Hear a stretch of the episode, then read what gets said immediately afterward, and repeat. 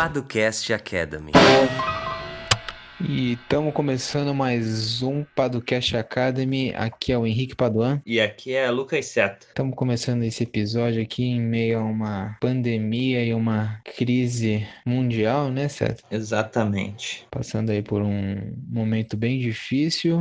Uh, e aqui, antes de qualquer coisa, eu acho que vale a gente falar um pouquinho sobre isso, deixar o nosso recado, que muita informação está sendo circulada aí. Uh, algumas pessoas não estão levando tão a sério a pandemia e a disseminação do, do coronavírus, e isso pode ser um tanto quanto irresponsável, né? Tudo bem, nós temos uma questão econômica de fundo, mas além da questão econômica, a gente tem a vida das pessoas, né, Seta? Exatamente. Eu acho que na balança a vida das pessoas está acima, ainda que a questão econômica seja importante, pode levar a diversos problemas que afetem a vida das pessoas. A gente talvez tenha outras formas de lidar com isso do que simplesmente ignorar o problema epidemiológico que a gente vive. E acho que é importante a gente deixar o recado também que eu não sou virologista, o Henrique também não. Até onde eu sei, né, Henrique? É, por enquanto não. Não. não. É, eu também não entendo de epidemias, pandemias, tecnicamente falando. Então, é, essa é a nossa visão baseada em tudo que a gente leu e ouviu. Né? E como o Henrique falou, é bom a gente não ficar 24 horas antenado em notícias sobre Covid-19, porque senão a gente fica maluco. Então, eu, particularmente aqui, falando como Lucas Seta, recomendo muito que você assista a live ou as lives que o Atila tem feito. O Atila é Marino, que é biólogo, pesquisador, enfim, um cara com muita qualidade técnica e gabarito para falar sobre o assunto. Então, no... se você procurar no YouTube por Atila, você acha os vídeos dele. São bem interessantes, ele fala tecnicamente explicando cada um dos números, explicando qual a visão dele como pessoa especialista nessa questão, é, mostrando os estudos que ele leu para chegar às conclusões, enfim. Ele tem até um grupo no Telegram onde ele bota todas as referências, ele tem, tem feito um trabalho muito legal e ele vai até estar tá no Roda Viva na próxima semana, então recomendo que você assista, bote seu pai, sua mãe assistir seus amigos, porque vai ser bem interessante. É a visão de quem conhece, né? É bem diferente da, da visão que a gente vê aí, por aí. Exatamente. E nessa mesma linha, acho que vale também indicar o podcast Xadrez Verbal. Eles estão fazendo episódios especiais para tratar do coronavírus, com a presença do Atila. Então, ele, ele dá uma visão, ou eles dão uma visão mais internacional do que está acontecendo no combate, ou não, do coronavírus internacionalmente. E aprender com as outras experiências é o que mais tem de rico nesse momento, né? A gente já tem material suficiente para saber o que dá certo e o que não dá certo, né? Aqui, deixando um pouco a minha opinião, que eu acho relevante, não dá para a gente ficar é, em cima do muro nesse momento. A gente tem que ter um confinamento, as pessoas têm que parar de circular, né? A gente já viu que deu certo na China, ou está dando certo na China, Outros países estão tomando esse tipo de postura. Coreia do Sul também é um outro caso de sucesso. E na questão econômica, me parece que a solução que os Estados Unidos vai implementar agora é o que mais faz sentido. Você desenvolve uma, uma política econômica anticíclica, os caras vão acabaram de fechar um acordo para estabelecer um pacote de ajuda econômica na, na, na, cifra de 2 trilhões de dólares, né? É um, um PIB aí do Brasil ou mais. E isso vai fazer com que as pessoas fiquem em casa e que os empreendedores e os empregados não morram de fome, né? Então, eu acho que a gente tem que, nesse sentido aí, mas isso é, é só minha opinião, procurem os especialistas, escutem o Atila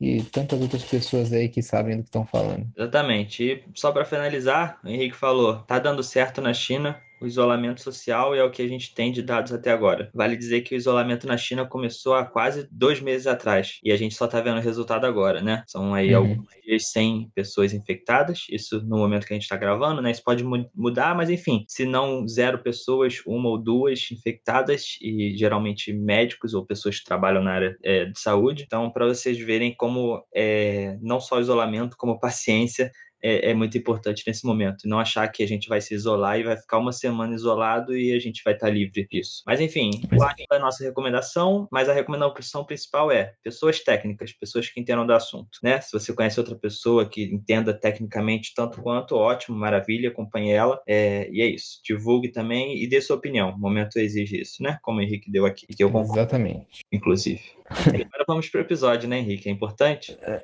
antes, nós vamos falar o que, quem somos nós, né? E não falou nem quem somos nós. A pessoa ouve pela primeira vez o episódio e fala assim, cara, os caras falam e não sei nem quem são eles, né? Exatamente. É, já que a gente não é especialista em pandemia, o que, que a gente faz, né, Lucas Seta? Exatamente. Nós somos os sócios da Padua Seta, uma empresa que presta assessoria jurídica para startups. Então, a gente vai falar aqui sobre o tema que a gente entende, que não é coronavírus, e sim sobre questões jurídicas. E é isso que a gente faz no Podcast Academy. Então, uma vez por semana, a gente dar um pitaco aqui para tentar ajudar os empreendedores a lidarem com suas questões jurídicas. E para você que quiser sempre receber na sua caixa de entrada também uma newsletter interessante com conteúdos, artigos, dicas, é, você pode acessar o abre.ai barra Padolab, tá? Esse link vai estar também aqui na descrição. Então, você assinando essa newsletter, você recebe semanalmente um e-mail com uma série de dicas, conteúdos, como eu disse. E é... que mais que eu esqueci? Uh, nós temos uh, que já está no ar o nosso novo produto, a nossa nova iniciativa, que é o Jurídico por Assinatura. Nós temos um episódio explicando o que ele é, mas basicamente você vai ter acesso a serviços jurídicos essenciais para o seu negócio por uma mensalidade que cabe no orçamento da, da sua empresa. Então, você assina por meio do PicPay e tem acesso a uma assessoria jurídica de qualidade. Um, um detalhe que eu acho que é importante a gente ressaltar, a gente está com condições especiais nesses nessas primeiras semanas de lançamento. Então, nos três primeiros meses, os novos assinantes terão um desconto de 50% na mensalidade.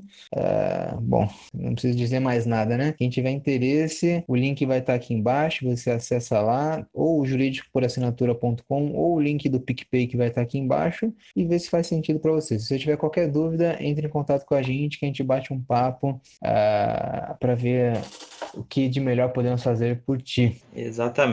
Bom, e hoje nosso assunto vai ser justamente ligado ao coronavírus, né? Todo mundo sabe que foi editada uma medida provisória tratando sobre as questões trabalhistas para enfrentar o Covid-19. Muita gente sabe isso por conta da polêmica dos, da suspensão de salário por quatro meses, mas além dessa polêmica, que a gente sabe que o artigo que tratava dessa medida já foi revogado, mas tem uma série de outras medidas que a gente vai falar aqui hoje, explicar um pouquinho como é que funciona e questões de trabalho remoto, questões de INSS, de férias e por aí vai. Então, vamos falar um pouquinho sobre isso, né? Isso aí, bora lá.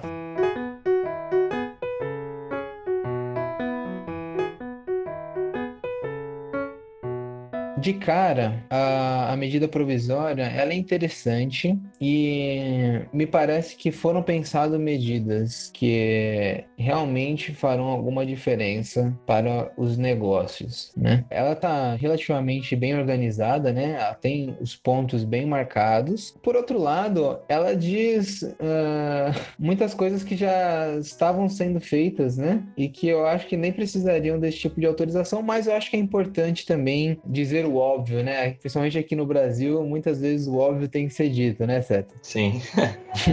Dá para dar um exemplo rapidinho, que é a gente estava montando um pequeno guia sobre trabalho remoto antes mesmo da edição da medida provisória e que a gente viu que quando foi editada a medida provisória, ela dizia tudo que a gente já estava dizendo no nosso guia, né? E o nosso guia tinha como base a nossa legislação já vigente. Então, dá para dizer que muita coisa foi isso que o Henrique disse, né? Disse o óbvio, e às vezes precisa ser dito, né? Exatamente, exatamente. Acho que não vale a gente falar de todos os de mínimos detalhes da medida provisória, porque ela também é. Uh, com algumas coisinhas bem específicas que acabam uh, fugindo do, do objetivo do, do, episódio aqui. Se, se, alguém tiver dúvidas mais específicas e concretas, pode falar com a gente. Mas de início, acho que vale a gente elencar quais são uh, as medidas que podem ser tomadas para enfrentar esses efeitos econômicos do, da disseminação do Covid-19, né? Exatamente. Dentre eles, eu vou fazer uma. falar aqui de maneira rápida e a gente vai tratando de cada um desses pontos. Nós temos teletrabalho, a antecipação de férias individuais, concessão de férias coletivas, aproveitamento e antecipação de feriados, banco de horas, suspensão de exigências administrativas em segurança e saúde no trabalho, direcionamento do trabalhador para qualificação, isso daqui foi revogado, né? Uhum. E uh, uma questão relativa ao recolhimento do FGTS, né? Que a gente vai falar também. É, vamos começar primeiro então com o teletrabalho, né, Seta? Exatamente. É, teletrabalho nada mais é do que o trabalho remoto, que a gente já conhece. Nesse caso mais específico, eu diria que nem trabalho remoto é, né? Porque trabalho remoto a gente sabe que pode ser é, café, num shopping, é, qualquer lugar que você quiser, num coworking, por exemplo. Então, quem trabalha no coworking está trabalhando né, remotamente. É, mas teletrabalho aqui mais especificamente trata do home office, né? Que é a, a exigência até segunda ordem que as pessoas fiquem em casa. Então, naturalmente, essa medida vale mais para as empresas, por exemplo, que são normalmente as que nos ouvem, que são as empresas de tecnologia, né, como as startups.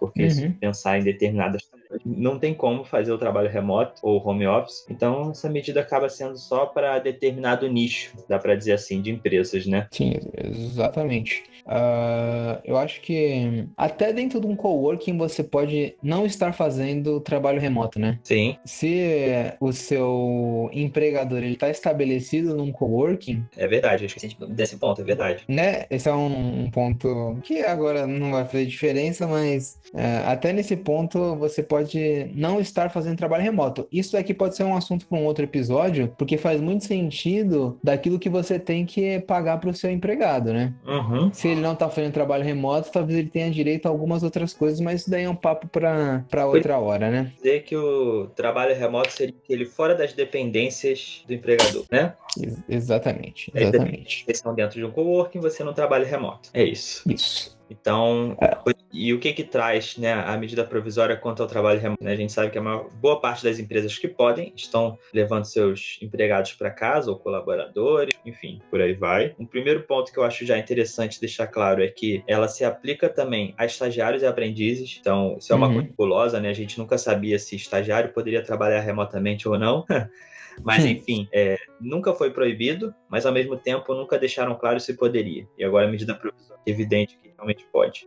É, e um outro ponto importante também para deixar claro desde já é que a medida provisória ela se aplica enquanto durar é, esse estado né, de calamidade pública por conta do coronavírus. Depois disso, ela deixa de existir, dá para dizer assim, né? Isso, exatamente. Uh, além disso, ela fala que você tinha, teria que notificar o empregado com uma antecedência mínima de, de 48 horas, seja por escrito ou por um meio eletrônico. Isso daqui eu acho que ficou meio batido também, né? Que a medida provisória saiu depois. De boa parte das pessoas já estarem trabalhando remotamente também, né? Exatamente, exatamente. Mas é. se você ainda não está em trabalho remoto, por algum motivo, uh, notifique o seu empregado caso você vá iniciar. Né? Exatamente. Né? Eu acho que o, o, a parte mais importante é sobre os acordos, né? Eu preciso de um contrato, Sim. preciso sei lá, de algum, algum termo, alguma coisa do tipo, e a medida previsória diz que não precisa, né? Assim, para determinar conversão para o trabalho remoto e depois o retorno para o trabalho presencial, não precisa de nenhum acordo, seja individual ou coletivo, não precisa de registro de alteração no contrato de trabalho, nem nada disso, né? Até porque a gente está tratando de uma situação de exceção, né? Então, Isso. evitar contato, evitar burocracias extras não é necessário. Mas, ainda que não seja necessário esse tipo de acordo para fazer essa conversão para o trabalho remoto, é importante que, e isso a MP exige, depois que você já estiver trabalhando remotamente, você faça um acordo. E você, eu digo, tanto um lado quanto o outro, né? Aqui normalmente uhum. a gente uhum.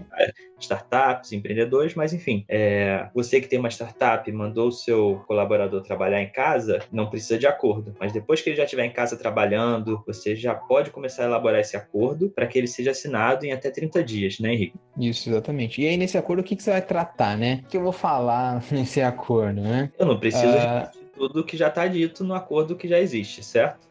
Exatamente, exatamente. A medida provisória, ela até elenca aqui o que você, que sugere-se que você trate, né? Que seria responsabilidade pela aquisição, manutenção, fornecimento de equipamento de tecnologia é, e da infraestrutura necessária para prestação do trabalho remoto e reembolso de despesas arcadas pelo empregado. A infraestrutura necessária e adequada pode ser relacionado a conta de energia, a internet, né? Sim. Isso daqui são coisas que você pode estabelecer. É, aquisição, manutenção, fornecimento de equipamento, pode ser aquisição de um notebook, então de um telefone, não sei, né? Depende do, do seu modo de trabalho. Sim. E outras despesas. Ah, sei lá. Uh, o cara vai ter que enviar coisas por um aplicativo de entrega, né? Não sei. Fazer ligações do celular, é, Sim, pessoal, né? sim. Todo esse tipo de despesa, você é importante que você deixe previsto no seu contrato para lá na frente não ter nenhuma surpresa, né? E aí é uma questão de não necessariamente você precisa de um notebook para o seu colaborador, mas isso precisa estar claro e acertado entre vocês, né? Porque Sim. se o colaborador puder e quiser e aceitar usar o computador pessoal dele, desde que você dê as instruções, enfim, você forneça a infraestrutura necessária, tudo bem também, não há nenhuma proibição quanto a isso, né? Mas você não pode obrigar ninguém a comprar um computador, um notebook, por exemplo, caso a pessoa não tenha para trabalhar à distância. Então, é, isso. diga. Que ela compre e você não, não reembolse, né? Exatamente. Aí não- Aí você reembolsar, beleza. Agora, você exigir que a pessoa gaste o, o dinheiro dela do salário, comprar um notebook para ela trabalhar, isso, né, já é diferente. Exatamente. Ah, e a medida ela fala nessas hipóteses em que o empregado não tem os equipamentos tecnológicos ou a infraestrutura necessária, né? E aí eh, ela diz que o empregador pode fornecer o equipamento em regime de comodato. Comodato nada mais é do que o empréstimo, né? Sim. É o que acontece muito, né? Sim, sim. Que a empresa pague os serviços de infraestrutura, o que não vai caracterizar uma verba de natureza salarial, né, certo? Que tem outras implicações ah, trabalhistas e tributárias, digamos assim, né? Dá para dizer que o que, que seria a natureza salarial? Assim, é, além dessas implicações em outras verbas trabalhistas e tudo mais, a natureza salarial, se, se fosse caracterizada natureza salarial, depois quando você voltasse para o regime presencial, aquele valor teria que estar incluso no seu salário, porque nenhum salário pode Uhum. ao longo do tempo, ele só pode aumentar, né? E se você incluir aqui uma conta de luz, uma conta de internet como natureza salarial, passado o coronavírus, ela teria que continuar no seu salário, sendo que você não estaria mais arcando com aquilo. Então, por isso que eles botam essa observação de que não é, é, não caracteriza a verba de natureza salarial, né? Então, emprestou o notebook para o seu colaborador, pagou pela conta de internet dele, passado esse momento, volta ao normal, ele devolve o notebook, você para de pagar a conta e segue a vida. É isso. Exatamente. O- E aí entra outro segundo ponto, né, Henrique? Caso a empresa não queira ou não possa ou não tenha como é, emprestar é, ou pagar essa conta, né? Emprestar um notebook, um smartphone ou pagar a luz e internet, né? E o que que acontece? Aí aquela jornada normal de trabalho do empregador vai ser como vai ser computado como o tempo de trabalho à disposição do empregador, né? Então, o cara tem a jornada lá de 8 horas, essas 8 horas vão ser computadas como se ele tivesse à disposição do empregador, né? É uma coisa um pouco fictícia, né? Uma, seria uma ficção para não prejudicar, de certo modo, o empregado, né? Exatamente. É isso, sim. Mas, por outro lado, ele diz que o tempo de uso de aplicativos e programas fora da jornada de trabalho normal não constitui tempo à disposição do empregador. Trabalha as oito horas comuns dela por dia e depois ela continua no WhatsApp, aquilo aí não vai significar que ela está à disposição caso utilize o WhatsApp para comunicação, por exemplo, né? Exatamente, é isso. É isso. É, então, assim, sobre teletrabalho, trabalho remoto é isso. Acho que é, é um dos temas que mais deve gerar dúvida, né? Uhum. Então, é, acho que daqui não, não tem muito para onde fugir, é isso aí mesmo. Ponto seguinte seria a antecipação de férias individuais, né? Então, durante esse período de calamidade, o empregador ele pode antecipar as férias do empregado, sempre observando ali um período mínimo de notificação de 48 horas, né? Tem que ser por escrito ou por meio eletrônico. Exatamente. Elas podem ser concedidas ainda que o período aquisitivo não tenha transcorrido, né? Então, eu ainda não atingi aquele momento em que eu poderia gozar das minhas férias e ainda assim o empregador pode me conceder as férias. Exato. Né? Lembrando também que elas não podem ser por um período inferior de cinco dias corridos, né? Uhum. Tem que ser um período um pouquinho mais longo. Sim. E aí muita empresa também estava insegura, porque se você parar para pensar, antes de ter essa medida provisória, a empresa poderia pensar, e o empregador ou o colaborador também, pô, eu estou dando férias para alguém para ficar em casa no momento em que a pessoa vai ser obrigada a ficar em casa, ela não vai poder sair para se divertir, ela não vai poder viajar, enfim, as férias é, elas têm essa questão, né? As férias não é para a pessoa ficar enclausurada em casa, mas em um momento de, é, de coronavírus, um momento super de exceção, a MP veio para dar uma maior segurança para essas empresas, né? Que estavam um pouco inseguras na hora de conceder essas férias, não conceder não, né? Antecipar as férias. É, então acho que isso trouxe uma maior segurança nesse caso, né? Sim, total. É, existe essa essa discussão, né? Se você pode ou não conceder nesse período, né? Nesse momento. Uhum.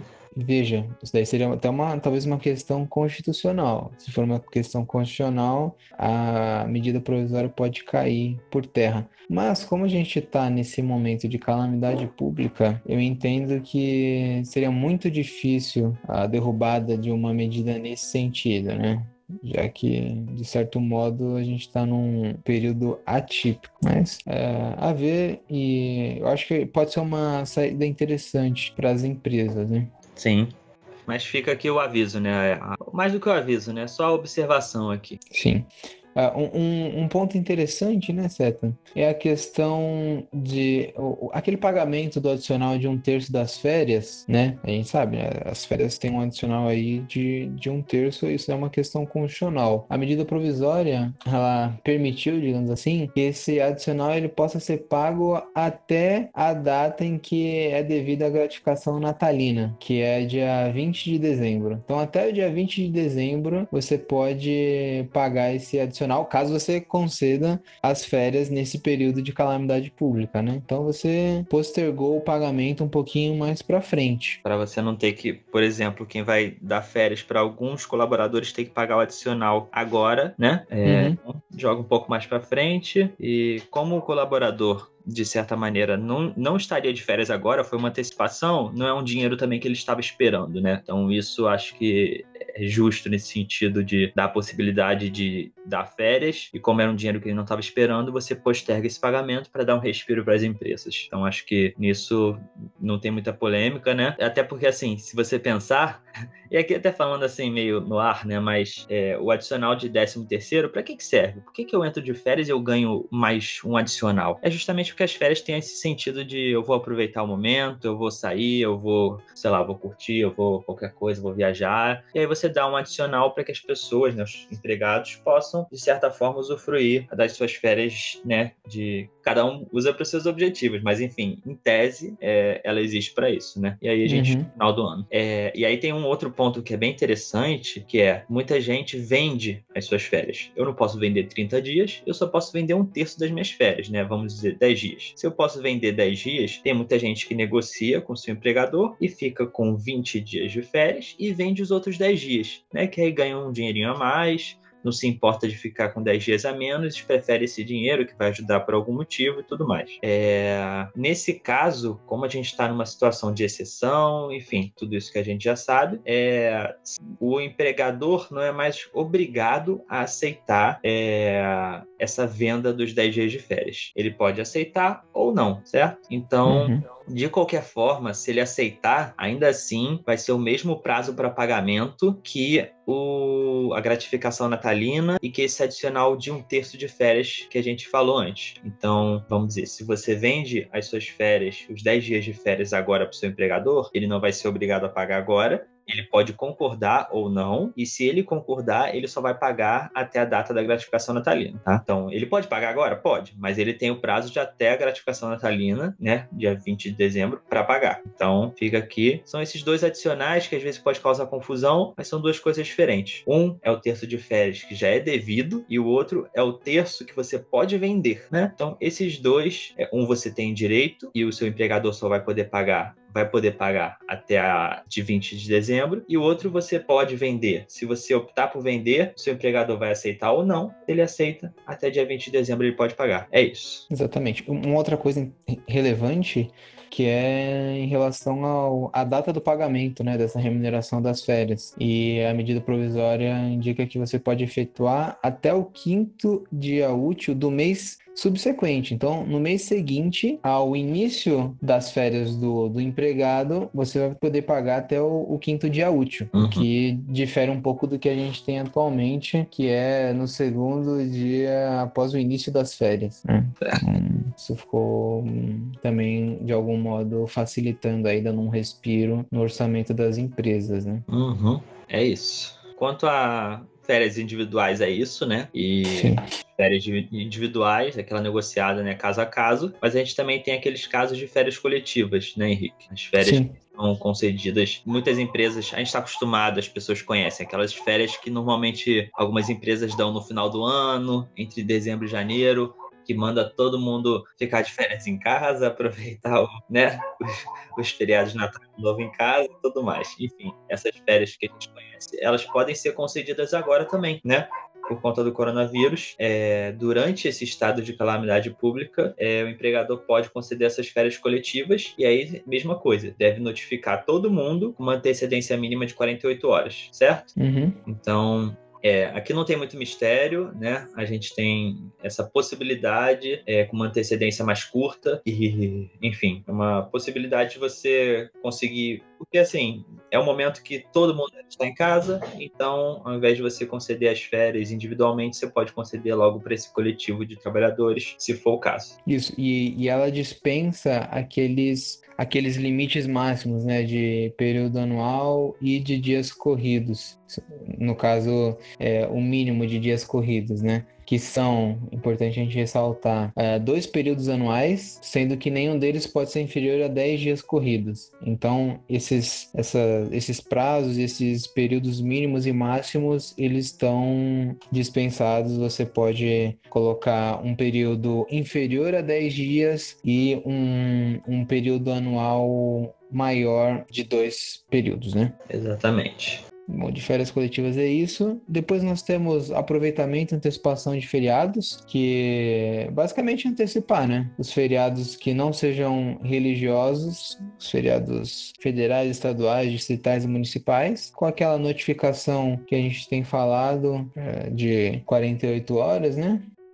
E aqui também não, não tem muito segredo. Em relação aos feriados religiosos, vai depender de uma concordância do empregado, né? A gente tem que também ter cuidado com, com a questão religiosa, né? Do culto das pessoas. Uh, e aí você tem que é, manifestar num acordo individual escrito. Exato. A questão religiosa é sempre mais delicada, né? Então tem de conceder na hora de antecipar esses feriados. É, aqui dá para ver que a ideia é, simples, né? Vamos tentar jogar ao máximo os períodos que as pessoas ficariam em casa para agora, né? Trazer para agora. Então, você traz as pessoas para casa e depois é, você vê como é que fica para frente. Então, período de férias, todo mundo ficaria em casa. Vamos tentar antecipar para agora, que é um momento de exceção feriado, a pessoa ficar em casa, vamos tentar trazer para agora. E por aí vai. Então, tudo segue um pouco da mesma linha, né? Isso.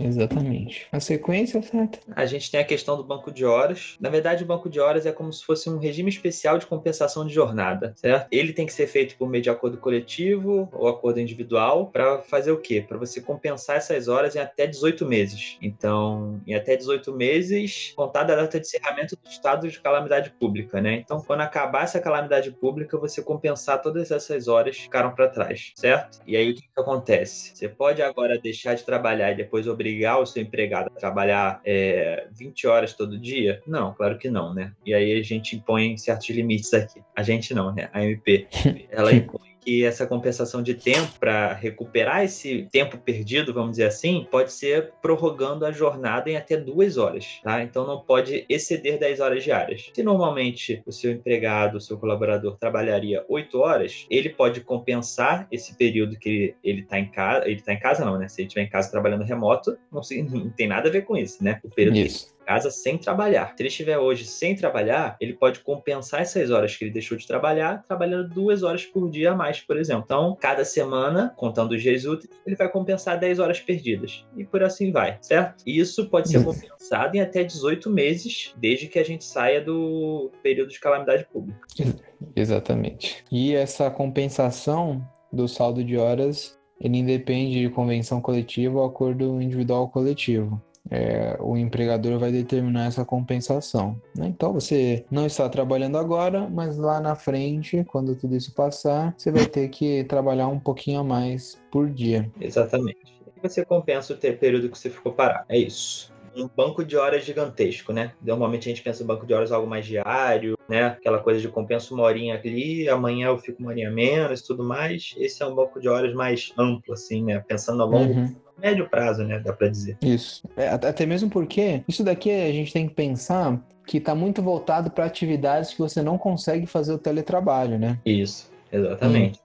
Então, sei lá, né? O cara é garçom num restaurante. O restaurante não tá servindo as pessoas, não tá aberto. Uh, ele vai ficar em casa, o contrato dele tá ativo, certo? De certo modo. E só que ele não pode prestar a atividade dele. Então, ao invés de você mandar o cara embora, daqui a, sei lá, dois, três meses, quando tudo, tudo voltar ao normal, assim espero, a pessoa ficar duas horinhas a mais por dia para compensar aquilo que ela ficou em casa, né? Exatamente. Bom, quanto a banco de horas é isso, né, Henrique? Qual o próximo ponto uhum. que a gente tem? É, suspensão de exigências administrativas em segurança e saúde do trabalho, né? São aqueles exames médicos que eles chamam de ocupacionais, clínicos ou complementares. Uh, isso daí vai ficar dispensado durante o estado de calamidade assim, tem uma suspensão da obrigatoriedade. Se você quiser fazer, é, você pode, né? Mas você não vai ser obrigado a isso, exceto os exames demissionais. Quando você vai demitir o funcionário, você vai continuar com a obrigação de realizar aquele exame médico. Né? Acho que é um ponto bem simples, né? Não tem muito o que que a gente falar aqui. O ponto que dá para falar é que, mesmo sendo obrigatório o exame demissional, é, ele uhum. pode ser dispensado caso o último exame médico ocupacional feito tenha sido feito há menos de 180 dias. Então, caso você uhum alguém que tenha feito um exame há menos de 180 dias, nem o exame demissional vai precisar. Né? Nos outros casos, o exame demissional vai continuar sendo obrigatório.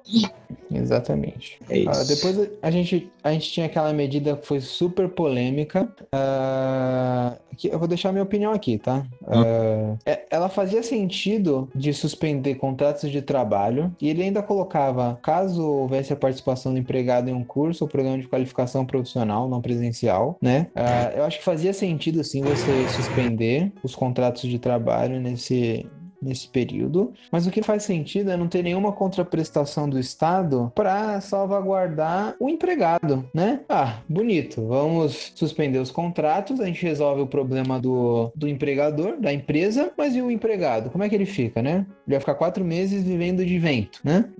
Não dá, não faz sentido. Se você tivesse uma medida de, ah, o Estado vai arcar com, sei lá, um, dois salários mínimos, ou então até três salários mínimos, não sei. Aí é uma questão de política pública, não sou eu que vou definir, nem tenho base técnica para isso. Mas se o Estado determinasse isso, de que os contratos vão ficar suspensos, mas nós vamos manter uma renda mínima para esse empregado, aí sim faz sentido. Porque você Exatamente. resolve os problemas em todos os locais. Aí teve uma gente que falou que ah, não foi bem interpretado tal. Não, não tem outra interpretação aqui. Você suspende o contrato, a pessoa pode receber o salário dela. Ah, mas o empregador podia conceder uma ajuda compensatória mensal, né? Vai dar uma ajuda de custo. Mas isso daí ele pode, entendeu? No meio de uma crise que o cara não tá faturando, qual a chance de, de se ter uma, uma ajuda é, de custo que seja relevante, né? Que ela exista, né? Se fosse para ter ajuda de custo, não precisava suspender o, o contrato de trabalho também, né? Então, eu acho que esse é o grande erro. Não ter nenhuma contraprestação do Estado nesse momento de, de,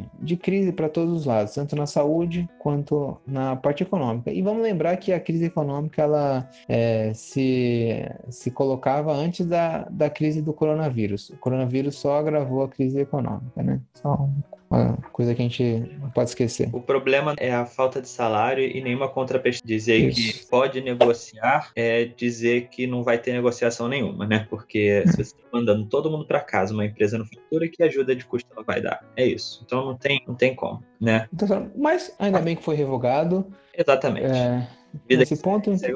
vida que segue. Exatamente. Né? E a gente chega aqui a, ao último ponto, assim, né, específico, que seria sobre a questão do recolhimento do FGTS, certo? Então, as empresas, durante os meses de março, abril e maio, elas não vão é, precisar recolher o FGTS. E isso não significa eu nunca mais vou precisar recolher o FGTS, certo? Esse recolhimento ele pode ser quitado até de forma parcelada, sem incidir atualização, multa e outros encargos, certo? Em até seis parcelas mensais. Então, a partir de julho de 2020. Então, você deixa de pagar o FGTS em março, abril e maio, começa a pagar esses três meses a partir de julho, em até seis parcelas, sem qualquer multa, sem qualquer atualização e sem qualquer encargo. Então, é, isso, reparem que todas as medidas têm um padrão. Você tentar postergar pagamentos e você tentar antecipar qualquer momento que o empregado ficaria fora, é, ficaria em casa para agora, né? Isso vai na linha de postergar pagamentos. Teria que pagar três meses agora, joga isso para depois, parcela e não deixa juros nem multa. É isso. Essa medida, a gente também teve uma medida relacionada ao Simples Nacional, né? As as guias de,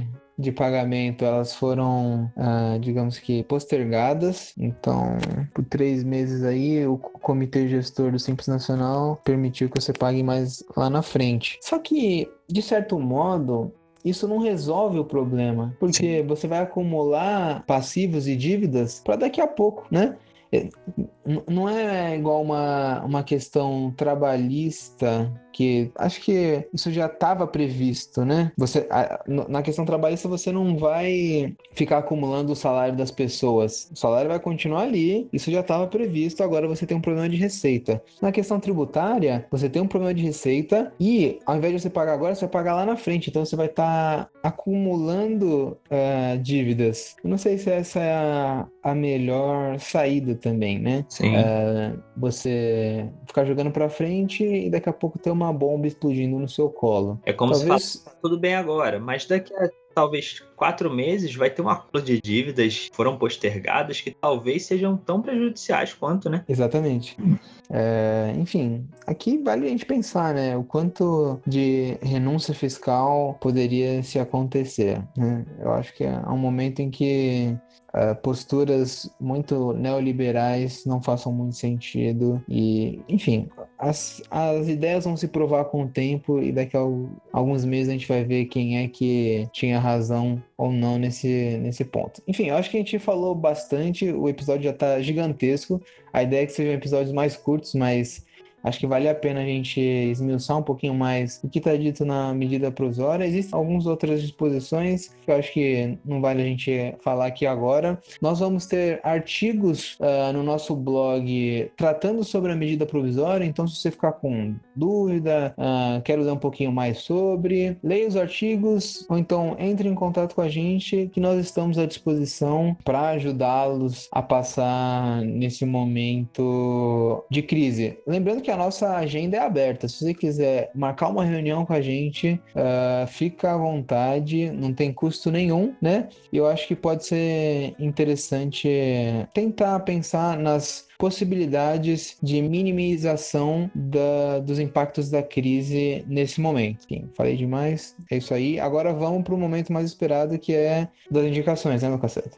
Exatamente, Henrique. Qual a sua indicação de hoje? Ah, minha indicação é bem simples. A gente já deu indicação no começo do episódio. A indicação é simples: é fique em casa, lava a mãozinha, nada de loucura de ficar indo pro mercado. É, é, não faz sentido algum. Ah, todo mundo em casa. Mas espera aí que eu vou no mercado aqui fazer umas comprinhas. Aí tá lá todo mundo junto no mercado. Não faz sentido, minha gente. Vamos com calma. Se você puder, peça. Se você não puder, é, tente ir num, num momento em que tenham menos pessoas, mantenham uma distância segura com as outras pessoas, chega em casa, desinfeta tudo, lava a mãozinha e aí passa o resto do dia na sua casinha. Aqui Nós temos que pensar nas pessoas que não têm essa possibilidade. Muita gente vive em espaços muito reduzidos e não tem todas essas facilidades relacionadas a tanto a vida econômica quanto onde morar. Então, vamos pensar também nessas pessoas. Se você puder ajudar de algum modo, ajude-as. E, e é isso. Essa é a minha recomendação. É isso, excelente, Henrique. É, minha recomendação também é que você cuide muito da sua saúde mental. Então, você vai trabalhar em casa, no início tudo parece flores, que legal, vou trabalhar aqui de pijama. Mas, enfim, principalmente, não só por você estar trabalhando em casa, mas principalmente por você não poder ir à rua. Muitas vezes você não pega sol, a gente vai começar a ter falta de vitamina D. Eu não sou médico, mas enfim, o que eu quero dizer é que é, você não trabalhar o seu corpo, você não cuidar da sua mente é muito perigoso e também você não precisa ser super super produtivo o dia inteiro. Você não precisa acordar, fazer a live de yoga, depois ler três livros, aprender oito idiomas, no final da noite fazer o exercício físico que seu personal passou, depois fazer polichinelo e dormir. Não, você pode relaxar, o momento de ócio é muito importante e é esse momento de ócio que vai te ajudar a ser criativo, a se concentrar. Então, assim, veja filme, veja série sem culpa na cabeça. Não precisa ser um documentário sobre a crise mundial. Não precisa ser. Não precisa estar aprendendo a todo momento. Você pode estar se divertindo e relaxando a cabeça. E, para relaxar a cabeça, você pode assistir uma excelente série, que é o Fleabag. Fleabag é uma série da Amazon Prime Video. Ela tem duas temporadas só. Cada episódio tem 20 minutinhos, 20 e pouco. São poucos episódios. Excelente. Ela foi super premiada ano passado no Globo de Ouro. É uma série de comédia britânica, então é uma comédia um pouco diferente do que a gente está acostumado. É bem debochada, bem irônica e é sensacional, assim. Os atores são ótimos, a história é bem legal, é, é divertido, mas ao mesmo tempo é super profundo. Então vale a pena isso. Você quer, ah, entre quer, quer descansar um pouquinho entre as suas tarefas, vê um episódio. Não precisa entrar naquela maluquice de ver todos no mesmo dia, né? E aí é foda. mas enfim, você vê um episódio, relaxa um pouco, depois volta a trabalhar, volta a fazer suas coisas. Fica aqui minha recomendação, além de todas que a gente já fez hoje, né? A gente foi basicamente um programa de recomendações no início e no fim. É... E tome todos os cuidados que o Henrique falou. É isso. Foi.